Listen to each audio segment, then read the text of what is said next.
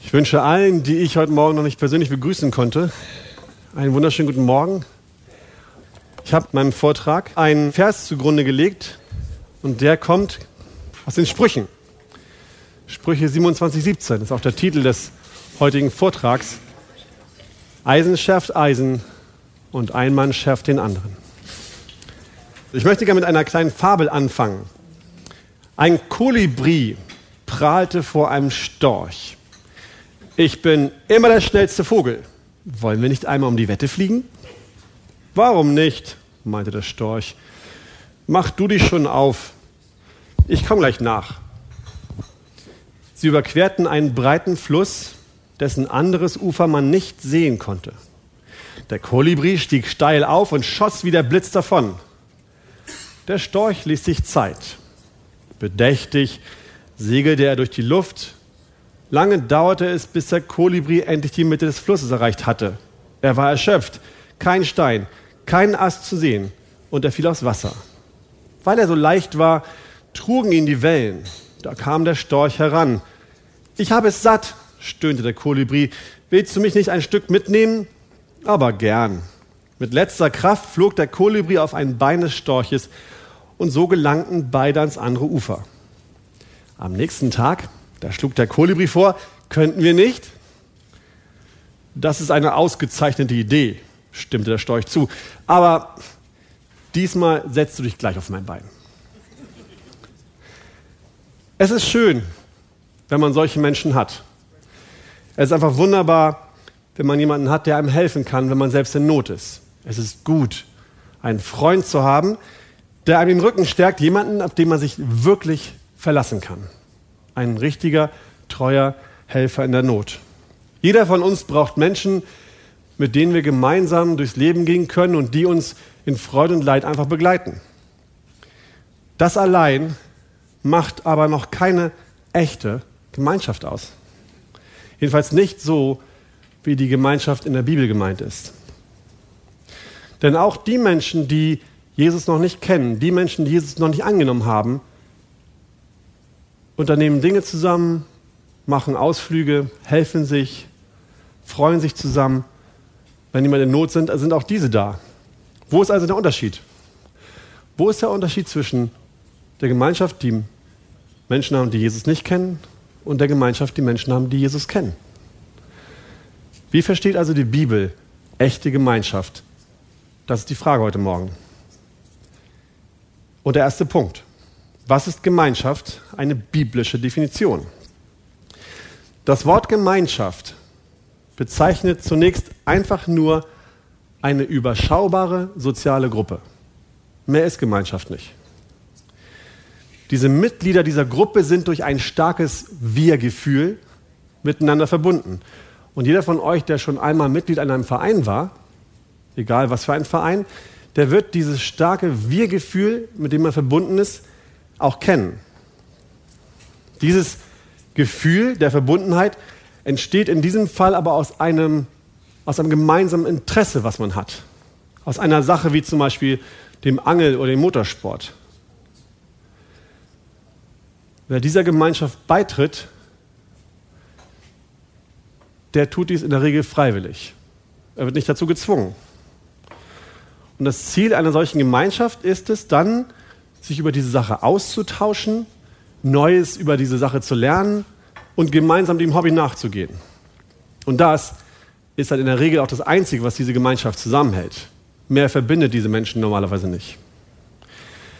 Bei uns Christen ist das ein bisschen anders. Wir haben uns zwar auch in gewisser Art und Weise auch freiwillig zu Jesus bekannt. Jeder von euch musste nicht dazu gezwungen werden. Niemand wurde dazu gedrängt, Christ zu werden. Es war eine freiwillige Entscheidung, die wir gemacht haben. Trotzdem sind wir auf eine gewisse Art und Weise dieser Familie der Christen unfreiwillig hinzugetan worden. Nicht wir selbst haben dafür gesorgt, dass wir Jesus erkennen konnten, sondern Jesus hat von außen dafür gesorgt, dass wir ihn erkannt haben. Im 1. Johannes 3, 1, Vers 3 drückt der Apostel Johannes es so aus. Was wir gesehen und gehört haben, das verkündigen wir euch. damit auch ihr Gemeinschaft mit uns habt. Und unsere Gemeinschaft ist mit dem Vater und mit seinem Sohn Jesus Christus. Das heißt, der erste große Unterschied, der, von, der uns Christen von den Menschen, die Jesus noch nicht kennen, unterscheidet, ist einfach, dass wir von Gott in eine Familie hinzugetan worden sind. Wir haben, als wir uns bekehrt haben, etwas bekommen, den Heiligen Geist. Er ist der, der in uns eingezogen ist, als wir uns bekehrt haben. Wir wurden nicht wir selbst haben, sondern wir wurden von außen in eine Beziehung gesetzt. Dadurch, dass wir, dass wir den Heiligen Geist in uns haben, sind wir mit Gott verbunden worden. Das heißt, ein Teil Gottes lebt in uns. Und dadurch, dass dieser Teil von Gott in jedem von den Christen lebt und dadurch jeder mit Gott verbunden ist, sind auch wir untereinander verbunden über Jesus Christus. Das ist ein riesengroßer Unterschied. Wir sind alle, die Jesus kennen, Brüder in Christus. Eine Familie hinzugetan. Und das ist unabhängig davon, welche Interessen ihr sonst noch habt. Spielt keine Rolle. Es gibt aber noch einen zweiten Unterschied und der ist weit bedeutender als dieser erste Unterschied. Ich will es nicht kleinreden, der Heilige Geist ist in uns, wir sind bekehrt, wir sind gerettet natürlich, aber der, der, der zweite Unterschied ist das gemeinsame Ziel, was wir haben. Wir alle haben ein, oder sollten es zumindest haben, ein Ziel vor Augen, was wir erreichen wollen. Wenn wir uns die Vereine angucken, Gruppen, die jetzt nicht kennen, die haben immer eine Sache im Mittelpunkt und das ist das gemeinsame Interesse an, einem, an irgendeiner Sache. Und so ist es bei den Vereinen so, dass sie sich letztendlich immer um die eine Sache drehen und dadurch um sich selbst. Es geht immer um sich selbst. Mein Interesse an, an, an, an Dingen, an den Autos, meine Freude mit den anderen zu teilen, danach zu jagen, darin zu wachsen. Und wir haben zwar auch ein Interesse an dieser Sache, auch wir haben Interesse an Theologie und an Religion, aber trotzdem ist der große Unterschied, dass es bei uns in unserer Familie nicht um uns geht. Christsein dreht sich nicht um den Menschen. Vereine drehen sich um den Menschen. Epheser 1 in den Versen 5 bis 8 steht, in seiner Liebe hat er uns vorherbestimmt zur Sohnschaft, für sich selbst durch Jesus Christus, nach dem Wohlgefallen seines Willens, zum Vers 6, zum Lob der Herrlichkeit seiner Gnade, mit der er uns begnadigt hat in dem Geliebten in ihm haben wir die Erlösung durch sein Blut, die Vergebung der Übertretung nach dem Reichtum seiner Gnade, die er in uns überström, überströmen widerfahren ließ, in aller Weisheit und Einsicht. Gemeinschaft in und durch Jesus Christus bedeutet, dass wir zu einer Gruppe von Menschen gehören, die gemeinsam mehr und mehr zur Ehre Gottes leben wollen. Und dadurch haben wir verstanden, was Dietrich Bonhoeffer in seinem Buch Gemeinsames Leben wie folgt schreibt. Christ ist der Mensch, der sein Heil, seine Rettung, seine Gerechtigkeit nicht mehr bei sich selbst sucht, sondern bei Jesus Christus allein. Er weiß, Gottes Wort in Jesus Christus spricht ihn schuldig, auch wenn er nichts von eigener Schuld spürt. Und Gottes Wort in Jesus Christus spricht ihn frei und gerecht, auch wenn er nichts von eigener Gerechtigkeit fühlt. Der Christ lebt nicht mehr aus sich selbst, aus seiner eigenen Anklage und seiner eigenen Rechtfertigung, sondern aus Gottes Anklage und Gottes Rechtfertigung. Weiter schreibt Bonhoeffer, darum braucht der Christ den Christen. Er braucht ihn immer wieder. Dieser Ausspruch Bonhoeffers passt zu dem Vers aus der Überschrift zum heutigen Vortrag. Ich habe ihn schon erwähnt, Sprüche 27, 17, Eisen schärft Eisen, ebenso schärft ein Mann den anderen. Gemeinschaft in Christus hat nicht das Ziel, den Menschen vor Augen, sondern das Ziel, Gottes Ehre weiter voranzubringen. Das ist ein sehr, sehr großer Unterschied von uns Christen. Nun auch wenn wir es verstanden haben, was Gemeinschaft wirklich bedeutet, so bleibt als nächstes die Frage dennoch im Raum, warum ist Gemeinschaft denn so notwendig? Schön, dass wir Gemeinschaft haben. Schön, dass wir gemeinsam wachsen dürfen. Aber ist es denn wirklich nötig, Gemeinschaft zu haben? Das ist der zweite Punkt. Biblische Notwendigkeit und Nutzen von Gemeinschaft. Eigentlich muss ich keinem von euch erzählen, wie wichtig Gemeinschaft ist. Wenn ihr Gemeinschaft nicht wichtig finden würdet, dann wärt ihr heute Morgen gar nicht hier. Und trotzdem möchte ich auch für euch heute Morgen über die Motivation sprechen, warum ihr denn hierher kommt. Jeder weiß, ja, Gemeinschaft ist wichtig, Gemeinschaft ist gut, aber warum suche ich denn diese Gemeinschaft? Und da gibt es verschiedene Möglichkeiten. Vielleicht ist sogar einer von euch dabei, der tatsächlich nur hier ist wegen des schönen Buffets, weil es so nett ist, unter Brüdern zu sein und es so ein leckeres Frühstück gibt, was er sonst so selten hat. Kann ja sein. Unabhängig davon, was euch dazu bewogen hat, heute Morgen hier zu sein, lässt sich unter Christen momentan in der heutigen Gesellschaft Folgendes beobachten. Christen in der westlichen Welt entwickeln mehr und mehr ein laissez Christsein. Das heißt, Christen agieren mehr und mehr passiv. Ihnen fehlt die agile Aktivität. Es fehlt ihnen erstens an kraftvoller Kameradschaft und es fehlt ihnen auch an Disziplin. Und wenn wir mal ehrlich sind, dann kennen wir auch selbst ein bisschen diesen Gedanken, dass wir doch hier in Deutschland Gott eigentlich gar nicht wirklich brauchen, oder? In Deutschland geht es uns so gut. Wir haben doch eigentlich alles, was wir brauchen. Niemand hat doch wirklich einen großen Mangel. Ich will es nicht klein machen. Wir wissen genau, auch in unserer Gemeinde gibt es Leid. Es gibt Familien, die müssen durch Leid durch. Und das ist nicht schön. Menschen leiden, auch in dieser Gemeinde. Aber die meisten von uns, die meisten von uns geht es doch ziemlich gut.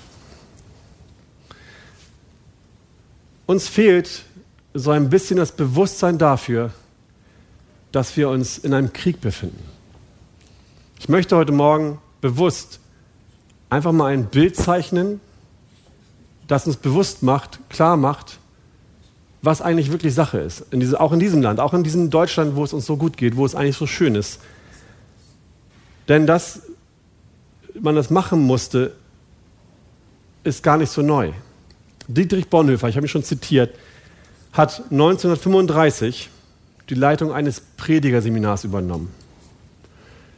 In den folgenden zwei Jahren entwickelte er die Idee, in enger geistlicher Gemeinschaft mit den Studenten dort zu leben. Er hat ein Anwesen gekauft, dem, auf dem es auch Häuser gab, und die haben wirklich gemeinsam gelebt, den ganzen Tag. In einer Art Kommune. 1937, zwei Jahre später, wurde sein Seminar von den Nazis geschlossen und er war gezwungen, ab dort, ab dem Zeitpunkt im Untergrund weiterzuarbeiten. Und als er diese Arbeit fortsetzte, entstand auch sein Buch Gemeinsames Leben. Im April 1945 wurde Bonhoeffer dann im Alter von 39 von den Nazis ermordet. Das heißt, Bonhoeffer hatte zwei Jahre ruhigen Dienst. Ab da befand er sich im Krieg. Die jungen Männer und Bonhoeffer selbst, die waren sich durchaus bewusst, es musste ihnen keiner erzählen, dass sie tagtäglich in einem Kampf standen, der gegen die Nazis oder von den Nazis geführt wurde und auch vom Teufel selbst, von Satan selbst. Denn er war der, der diese Gemeinschaft letztendlich angreifen wollte. Unser Leben heute scheint dagegen anders zu sein.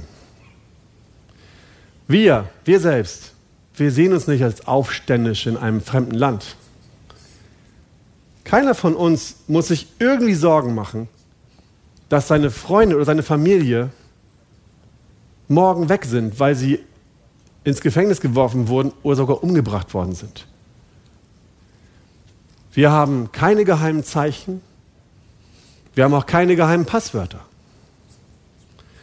Und keiner von uns, glaube ich jedenfalls, kennt tränenvolle Umarmung der Dankbarkeit, weil Freunde, weil ein kleiner Trupp von Menschen heil zurückgekehrt ist von einer Mission und sogar noch andere fremde oder andere gefangene Brüder mitgebracht hat nach Hause. Das kennen wir nicht mehr. Und obwohl wir uns selbst nicht so sehen, obwohl es uns nicht bewusst ist, dass wir uns in diesem Kampf befinden, ist es doch so, dass wir genauso im Feindesland stehen wie unsere Brüder früher auch. Auch hier, auch heute in Deutschland befinden wir uns auf Feindesland. Wir sind Aliens in einem fremden Land. Wie komme ich darauf? Lass uns einen Blick in die Bibel werfen dazu. Epheser 6, Vers 12. Das ist die Stelle mit der Waffenrüstung. Denn unser Kampf richtet sich nicht gegen Fleisch und Blut, sondern gegen die Herrschaften, gegen die Gewalten, gegen die Weltbeherrscher der Finsternis dieser Weltzeit, gegen die geistlichen Mächte der Bosheit in den himmlischen Regionen. Oder 1. Timotheus 6, Vers 12. Kämpfe den guten Kampf des Glaubens, ergreife das ewige Leben, zu dem du auch berufen bist, worüber du das gute Bekenntnis vor so vielen Zeugen abgelegt hast. Und Hebräer 3, Vers 12 steht, Habt Acht, ihr Brüder, dass nicht in einem von euch ein böses, ungläubiges Herz sei, das im Begriff ist, von dem lebendigen Gott abzufallen. Im Hebräerbrief kommen wir auf das eigentliche Problem. Es geht um unser Herz. Und aus diesem Vers im Hebräer lassen sich zwei Wahrheiten ableiten. Die erste Wahrheit ist, die Sünde führt einen beständigen Kampf in unseren Herzen. Die Sünde ist ständig dabei, um unser Herz zu kämpfen und versucht es zu täuschen und Gott gegenüber zu verhärten. Wenn die Sünde diesen Kampf anhaltend gewinnt, wenn sie anhaltend erfolgreich ist in diesem Kampf, dann führt das dazu, dass unser Herz wegrutscht und in Unglauben fällt. Die zweite Wahrheit ist der Nachweis, das heißt die Bestätigung, der Beweis dafür, dass wir wirklich zu Jesus gehören, dass wir wirklich Christen sind, zeigt sich daran, ob wir wirklich bis zum Ende durchgehalten haben. Der Hebräer sieht für dieses Durchhalten, für dieses Ende zwei Möglichkeiten. Entweder behält ein Christ sein Vertrauen, weil er wirklich Teilhaber Jesu Christi ist, oder der Mensch fällt durch den Betrug der Sünde von Jesus ab und zeigt dadurch, dass er nie wirklich wiedergeboren war. Björn, was erzählst du uns hier? Das hört sich fast so an, als wenn ich sagen möchte, dass die Erwählung uns doch keine Sicherheit gibt. Dass es doch nicht richtig ist, dass einmal erwählt, immer erwählt bedeutet. Nein, das stimmt nicht. Die Bibel ist da ganz deutlich. Es steht dort geschrieben, dass die Heiligen Jesu Christi bis zum Ende bewahrt werden. Das ist eine Wahrheit in der Bibel drin. 1. Petrus 1, Vers 5, die wir in der Kraft Gottes bewahrt werden durch den Glauben zu dem Heil, das bereit ist, geoffenbart zu werden in der letzten Zeit. Und Philippa 1, Vers 6, weil ich davon überzeugt bin, dass der, welcher in euch ein gutes Werk angefangen hat, es auch vollenden wird bis auf den Tag Jesu Christi. Diejenigen, die durch eine Wiedergeburt Teilhaber an Jesus Christus geworden sind, diejenigen werden ganz bestimmt ihr Vertrauen bis zum Ende bewahren. Das verspricht uns Gottes Wort. Und sie werden auch in den Himmel kommen. Dennoch ist einer der Beweise, dass du tatsächlich wirklich zu Jesus Christus gehörst. Die Tatsache, dass du sein Wort, das, was er in seiner Bibel schreibt und die Mittel, die er zur Verfügung stellt, um uns zu bewahren, auch wirklich ernst nimmst. Das heißt, dass wir dafür dankbar sein können und auch danach streben sollen, diese Mittel in unserem Leben auch umzusetzen. Es hilft nichts, wenn wir sagen, ich bin Christ und danach ein Leben weiterleben wie zuvor auch. Und der Hebräerbrief macht uns an dieser Stelle sehr deutlich, welches das Mittel ist, das Gott benutzt, um uns bis zum Ende durchzubewahren. Es ist nämlich die christliche Gemeinschaft. Die christliche Gemeinschaft ist ein oder sogar das Mittel Gottes, um die Heiligen bis zum Schluss zu bewahren. Heiligung das Ziel zu erreichen ist ein Gemeinschaftsprojekt, keine Einzelarbeit. Und es ist nicht einfach nur zusammen am, am Sonntag Loblieder singen. Es ist auch nicht einfach nur das Einhalten von irgendwelchen Sakramenten, die uns aufgetragen sind, wie Taufe oder Abendmahl. Selbst das Bibellesen allein ist keine Garantie für dich, dass du bis zum Ende durchhältst. Das haben die Pharisäer auch gemacht. Und dennoch haben sie nicht durchgehalten. sondern die beständige Ermahnung und auch Ermutigung durch die anderen Gläubigen, das ist Gottes eingesetztes Mittel, dich dazu zu befähigen, den Glauben bis zum Ende zu bewahren. Wir dürfen als Männer, gerade als Männer, dürfen wir nicht dazu kommen, dass wir in die Irre laufen und glauben, dass wir die Gemeinschaft nicht bräuchten. Ich erzähle es euch, ich weiß, ihr seid hier, wir haben die Gemeinschaft, aber wir kommen noch dazu, was Gemeinschaft eigentlich wirklich bedeutet. Trotzdem ist es wichtig, erstmal klarzustellen, Gemeinschaft ist das Mittel, was Gott benutzt, um uns zu bewahren. Wir sind auf diese Gemeinschaft angewiesen. Bonhoeffer schreibt dazu weiter in seinem Buch, dieses Wort aber hat Gott in den Mund von Menschen gegeben, damit es weitergesagt werde unter den Menschen. Wo einer von ihm getroffen wird, da sagt er es einem anderen. Gott hat gewollt, dass wir sein lebendiges Wort suchen und finden sollen im Zeugnis des Bruders in Menschenmund. Daher braucht der Christ den Christen, der ihm Gottes Wort sagt. Er braucht den Bruder als Träger und Verkünder des göttlichen Heilswortes. Er braucht seinen Bruder allein um Jesu Christi willen. Der Christus in seinem Herzen ist schwächer als der Christus im Wort seines Bruders. Jener ist ungewiss, dieser aber ist gewiss.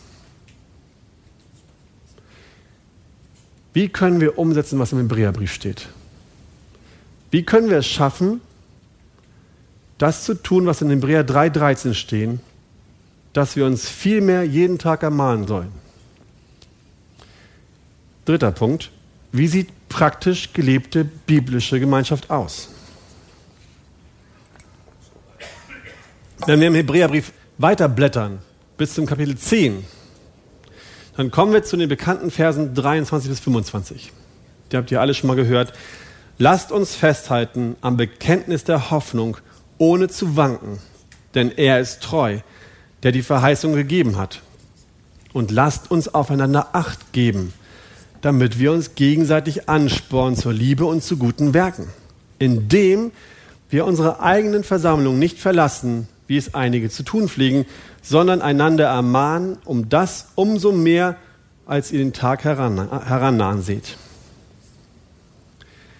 Wenn wir also verstanden haben, dass Gemeinschaft, dass das Gemeinschaft haben mit anderen Christen wirklich wichtig ist, dann ist die offensichtliche biblische Möglichkeit, diese Gemeinschaft zu leben und umzusetzen, dass wir uns treffen. Ganz einfach, trefft euch. Trefft euch in der Gemeinde, Trefft euch zu Hause, trefft euch in Restaurants, trefft euch bei der Arbeit. Das klingt doch eigentlich ganz einfach, oder? Es spielt keine Rolle, wo ihr euch trefft, es spielt keine Rolle, wie ihr es macht, aber der Hebräer sagt euch, trefft euch. Mann, Björn, wenn du wüsstest, als ob das so einfach ist, ich kann euch sagen, ich weiß, dass das überhaupt nicht einfach ist. Thomas Stange, George Girgis und ich, wir dürfen ja diese Männerarbeit in der Arche zusammen leiten. Ne? Und letztes Jahr, als wir uns Gedanken gemacht haben, was wir dieses Jahr machen wollen, da haben wir besprochen, ne George? da haben wir besprochen, dass wir doch, bevor wir von Männern sowas verlangen und davon erzählen, doch eigentlich selbst mal schauen müssen, wie sowas funktioniert, ob das überhaupt möglich ist. Und wir haben uns versprochen und abgemacht, dass wir uns treffen. Regelmäßig treffen. Und dass wir uns austauschen. Und dass wir nachhaken. Wir haben eine WhatsApp-Gruppe dafür gegründet. Und das Ende davon ist, dass wir tatsächlich aufgrund unserer terminlichen Sachen, aufgrund der Arbeitsumstände, aufgrund unserer Familienumstände selten dazu gekommen sind, uns zu treffen. Ich könnte euch jetzt fünf Ausreden nennen, warum das nicht geklappt hat. Ich könnte euch jetzt sinnvolle Sachen nennen, wo ich sagen kann, ich habe keine Schuld, ich kann nichts dafür, es geht einfach nicht. Aber, und das gilt glaube ich auch für George und Thomas, wenn ich wirklich schaue, was dahinter steckt, dann muss ich euch bekennen, dass ich meine Prioritäten nicht richtig gesetzt habe. Ich habe das nicht ernst genug genommen. Ich hätte auf andere Sachen verzichten können, andere Sachen vielleicht straffen können, um doch die Treffen hinzubekommen. Und ähnlich geht es George auch, soweit ich weiß. Ich weiß, du hast viel zu tun, richtig viel zu tun, aber es wäre schon möglich gewesen. Es geht. Es ist oftmals schwierig, aber es geht. Und das Problem ist nicht neu. Christen hatten schon immer das Problem, dass anscheinend es uns wirklich schwerfällt, und ich glaube, wir Männer sind da wirklich schlecht drin, dass wir uns treffen. Nicht umsonst schreibt der Hebräerbriefschreiber die Warnung, und verlasst eure eigene Versammlung nicht, wie es einige zu tun pflegen. Das Problem ist wohl alt. Und auch wenn wir viele Entschuldigungen haben und auch wenn es sichtbar ist, dass es schon länger existiert, so bleibt es dennoch richtig zu sagen, trefft euch. Es bleibt trotzdem wahr, dass es wichtig ist, dass wir Männer, gerade wir Männer als Leiter der Familie, als Anführer dieser Gemeinde, nicht nachlassen und schlapp werden, dass wir uns treffen. Wir müssen lernen, wir alle müssen lernen, ich auch, dass wir die wichtigen und die richtigen Sachen zuerst in unsere Schüssel packen. Die großen Steine zuerst ins Glas, bevor all die kleinen Steine hinterherrücken und das Glas voll machen, sodass die großen Steine nicht mehr reinpassen. Jeder von euch ist immer beschäftigt und es gibt viele gute Dinge, die man tun kann. Aber die wichtigen, großen Prioritäten müssen zuerst kommen. Wie sonst soll es dann möglich sein, dass wir voneinander profitieren? Wie sonst, wenn wir uns nicht treffen, und zwar nicht nur am Männerbrunch, das ist super, dass ihr hier seid, aber nicht nur hier, wie sonst sollen wir uns ermutigen, uns stärken und uns auch ermahnen, wenn wir uns nicht treffen? Wie ist das möglich? Was können wir tun? Eine relativ einfache Möglichkeit ist das, was wir heute machen. Dass wir die Termine, die in der Gemeinde angeboten werden, einfach wahrnehmen.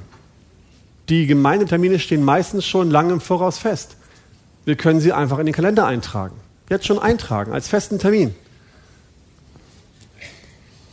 Eine Möglichkeit ist auch, dass wir uns zum Sport treffen. Hier in der Gemeinde werden mindestens zwei Sportaktivitäten angeboten. Und was wir auch ermöglichen, sind Gemeindefreizeiten. Gerade die Freizeiten bieten sich grandios dafür an, Gemeinschaft zu haben, weil man sonst das ganze Jahr über kaum Gelegenheit hat, so lange Zeit miteinander zusammen zu sein. Auch Hauskreise. Viele von euch sind in Hauskreisen, aber wenn du noch nicht im Hauskreis bist und du hast Zeit, dann geh in einen Hauskreis. Das ist die beste Chance, Gemeinschaft zu haben. Wir können auch eine Zweierschaft anfangen. Was ist eine Zweierschaft? Zweierschaft ist etwas, wo sich manchmal Freunde einfach regelmäßig treffen. Zwei Freunde zusammen. Und sie treffen sich, um sich über das Wort Gottes auszutauschen und gemeinsam Zeit zu verbringen. Das muss aber nicht sein, dass man unbedingt dafür befreundet ist. Ich habe vorhin schon gesagt, wir sind durch Jesus Christus Brüder in Christus. Wir sind verbrüdert, wir haben eine gemeinsame Basis, die uns ein Miteinander ermöglicht. Wenn wir uns aber treffen, dann müssen wir uns klar machen, worauf wir uns einlassen. Wenn wir uns treffen, wenn wir zusammen Gemeinschaft haben, dann geht es eben nicht darum, dass wir über das schöne Wetter draußen plaudern oder uns darüber austauschen, welches Auto gerade aktuell ist oder dass wir uns unsere Angelerfolge vom letzten Wochenende erzählen, das ist nicht der Punkt. Das kann man auch machen, kein Problem. Aber es darf nicht der Mittelpunkt unseres Treffens sein. Das darf nicht das sein, was im Zentrum steht. Wenn ein Eisen das andere schärfen soll, wenn ihr wirklich scharf, gebrauchsfähig werden wollt, dann muss auch Späne fallen. Dann müssen die Ecken und die Kerben, die sich ergeben haben aufgrund unseres Lebens, dann müssen die irgendwie auch weggeschliffen werden. So, und wie soll das funktionieren, wenn niemand eure Ecken oder Kerben oder unscharfen Stellen sieht? Wie soll es gehen, wenn keiner weiß, womit ihr kämpft? Wie soll es gehen, wenn niemand weiß, wo ihr in Sünde fallt oder wo ihr Ermutigung braucht? Wo ihr angefangen habt, einen guten Weg zu gehen, aber Stärkung braucht, um diesen guten Weg weiterzugehen? Das heißt, eine Voraussetzung für Gemeinschaft ist Offenheit. Wenn ihr irgendwo hingeht, in einen Hauskreis oder zu anderen Treffen und ihr seid nicht bereit, euch zu öffnen, von euch zu erzählen, dann könnt ihr auch nicht wachsen. In Galater 6, Vers 1 steht, Brüder, wenn auch ein Mensch von einer Übertretung übereilt würde, so helft ihr, die ihr geistig seid, einem solchen im Geist. Der Sanftmut wieder zurecht und gib dabei Acht auf dich selbst, dass du nicht auch versucht wirst. Wenn einer nicht weiß, was den anderen bewegt, womit er kämpft, wie soll er ihn da stärken? Wie soll ich dir den Rücken frei halten, wenn ich nicht weiß, wo deine Not ist? Umgekehrt auch, wenn einer sich öffnen möchte, der andere haut aber nur drauf, dann fehlt ihm die Sanftmut. Dann ist er auch nicht fähig und nicht zu gebrauchen, das Eisen zu schleifen. Das heißt, es braucht immer zwei dazu. Stolz hat an dieser Stelle nichts zu suchen. Stolz ist die, das größte Hindernis zu wachsen. Des Weiteren müssen wir bereit sein, unsere Sünden zu bekämpfen. Es ist gut und schön, wenn wir uns öffnen und auch erzählen, was, wo wir Probleme haben, aber wenn wir nicht bereit sind, es auch zu lassen, dann kann der andere uns gerne ermahnen, das bringt dann nichts. Hebräer 10, Vers 26. Denn wenn wir mutwillig sündigen, nachdem wir die Erkenntnis der Wahrheit empfangen haben, so bleibt für die Sünden kein Opfer mehr übrig. Wenn wir keine Notwendigkeit sehen, hochmotiviert daran zu arbeiten, unsere Sünden zu lassen, dann scheint es so zu sein, dass uns die Sünden nicht wirklich stören. Und wenn uns Sünden in unserem Leben nicht wirklich stören und wir sie wieder tun, dann müssen wir uns den Vorwurf gefallen lassen, dass wir mutwillig sündigen. Wer um seine Sünde weiß und sie nicht hasst und nichts dagegen tut, dem ist zumindest eine Mitschuld vorzuwerfen, dass er nicht dagegen kämpft.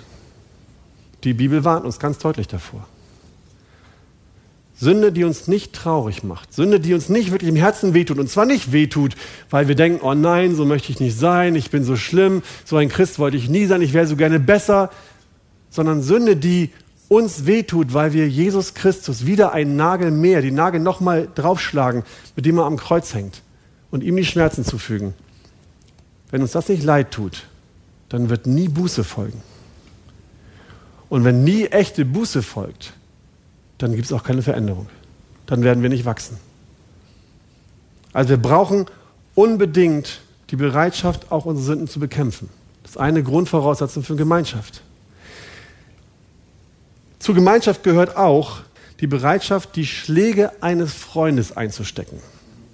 Das heißt, die Bereitschaft, sich kritisieren zu lassen. Kritik ist immer positiv, wenn sie mit einem guten Herzen gemeint ist, aber Kritik, die trifft, tut immer weh. Das ist nicht schön, wenn man gesagt bekommt, was gerade nicht gut läuft. Aber es gehört dazu, dass wir wirklich lernen, das anzunehmen. Und genauso wie wir erwarten in der Gemeinschaft, dass andere Männer auf uns zukommen, auf uns zugehen, sich in uns investieren, müssen wir selbst auch auf die anderen zugehen. Wenn alle zusammenkommen und darauf warten, dass der andere den ersten Schritt macht, dann wird kein Austausch stattfinden. Das ist also auch eine elementare Grundvoraussetzung. Wie sieht dann jetzt ein gemeinsames Treffen aus? Wenn wir alle so diese Grundvoraussetzungen anfangen umzusetzen, wie kann so ein Treffen praktisch aussehen? Tim Keller, einige kennen ihn von euch, er ist ein bekannter Pastor aus New York, der hat etwas in einem Buch über Ehe geschrieben, über Freundschaft. Das passt wunderbar auch auf Gemeinschaft unter Männern. Nicht nur auf Freundschaft, sondern auch auf christliche Gemeinschaft. Er schreibt folgendes. Christliche Freunde bekennen sich nicht nur ehrlich ihre Sünde, sondern weisen den Freund auch liebevoll auf seine Sünden hin, wenn er selbst blind ist, sie zu erkennen. Du solltest deinem christlichen Freund oder deinem, deinem christlichen Bruder eine Jagderlaubnis erteilen, dich darauf hinzuweisen, wenn du nicht in einer Linie mit deinem Bekenntnis lebst. Christliche Freunde tragen einander ihre Lasten. Sie sollten füreinander da sein und gemeinsam durch dick und dünn gehen und dem Freund mit ihrem Gut und Leben dienen wollen, falls dies nötig ist. Sie stärken sich gegenseitig im Glauben durch gemeinsames Studieren des Wortes und Gebet. Das Bild, das die Bibel von Freundschaft malt, ist bemerkenswert. Christliche Freundschaft, und das gilt auch genauso für christliche Gemeinschaft, bedeutet nicht, gemeinsam ins Konzert zu gehen oder Freude an demselben Sport zu haben. Das ist auch okay. Wenn wir jetzt zusammen bowlen gehen irgendwann, das ist überhaupt kein Problem, das dürfen wir machen, aber es darf nicht der Mittelpunkt unserer Gemeinschaft werden. Es ist eine tiefe Einheit, die Menschen haben, wenn sie auf der Reise zu demselben Ziel sind und sich dabei helfen, die Gefahren und die Schwierigkeiten auf dem Weg zu meistern. Wenn wir als Brüder christliche Gemeinschaft haben, dann dürfen wir als Brüder zusammenhalten. Sprüche 18, Vers 24. Wir dürfen uns gegenseitig ermutigen. Wir dürfen uns Mut zusprechen, durchzuhalten, den Weg weiterzugehen, den guten Weg weiter zu suchen und Jesus Christus nachzufolgen. Sprüche 27, Vers 9 und auch 1 Samuel 23.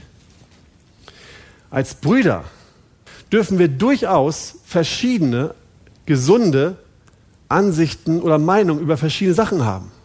Wir müssen nicht immer einer Meinung sein, weil dieses gesunde aneinander wetzen, dieses gesunde aneinander reiben über verschiedene Meinungen auch gut für uns ist. Sprüche 27, 17.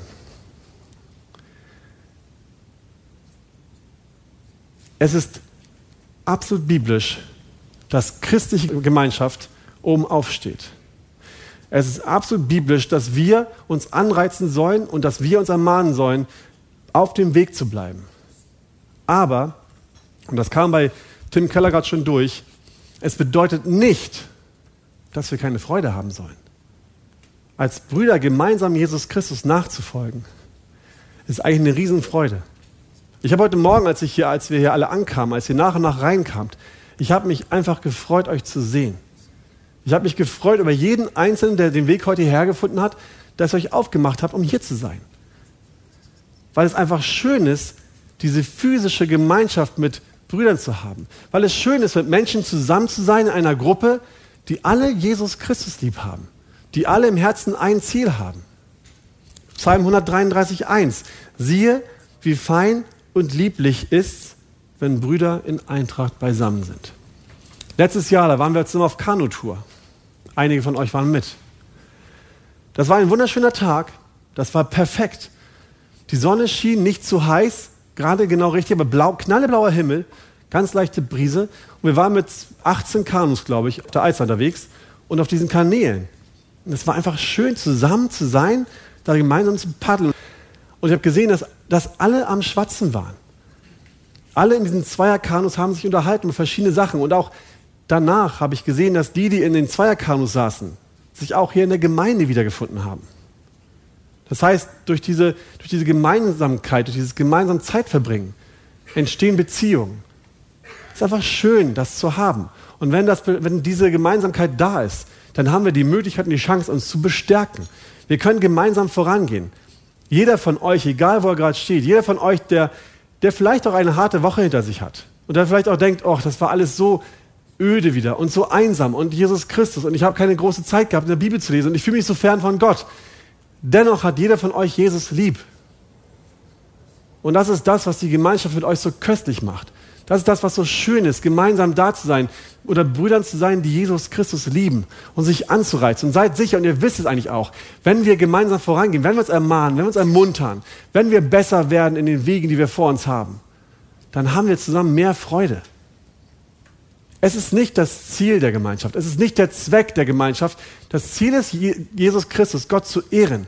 Aber dazu fällt für uns eine unglaubliche Freude ab. Wenn wir so funktionieren, in Anführungsstrichen, wenn wir so unser Leben gestalten, wie Gott es für uns vorgesehen hat, dann gibt es nichts Besseres für uns. Es gibt nichts Schöneres, nichts, wo wir uns mehr freuen können, wenn wir so leben, wie Jesus es für uns vorgesehen hat. Und es gibt nichts Schöneres, wenn Brüder sich dabei helfen, das umzusetzen. Alleine ist es oft schwer. Zu zweit bewahrt man sich davor zu fallen. Wir haben einen Erlöser. Jesus Christus lebt. Und dieser Christus in uns will uns besser machen, zu mehr Schönheit verhelfen, dazu helfen, dass wir einfach mehr in seiner Herrlichkeit erstrahlen. Und wir dürfen uns aber freuen, das gemeinsam zu tun. Amen.